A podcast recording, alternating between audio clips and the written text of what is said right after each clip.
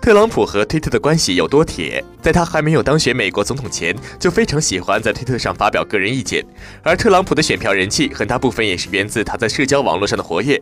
日前，据《纽约时报》报道称，即使特朗普当选为美国总统，但推特依旧有权封停他的账号。当然，前提是特朗普违反了推特使用的用词规则。报道指出，如果推特想要的话，那么完全有权封停特朗普的推特账号。推特在其服务内部制定了自己的用词规则。早在今年早些时候，推特曾封停了多名特朗普支持者的账号，原因是其违反了这种规则。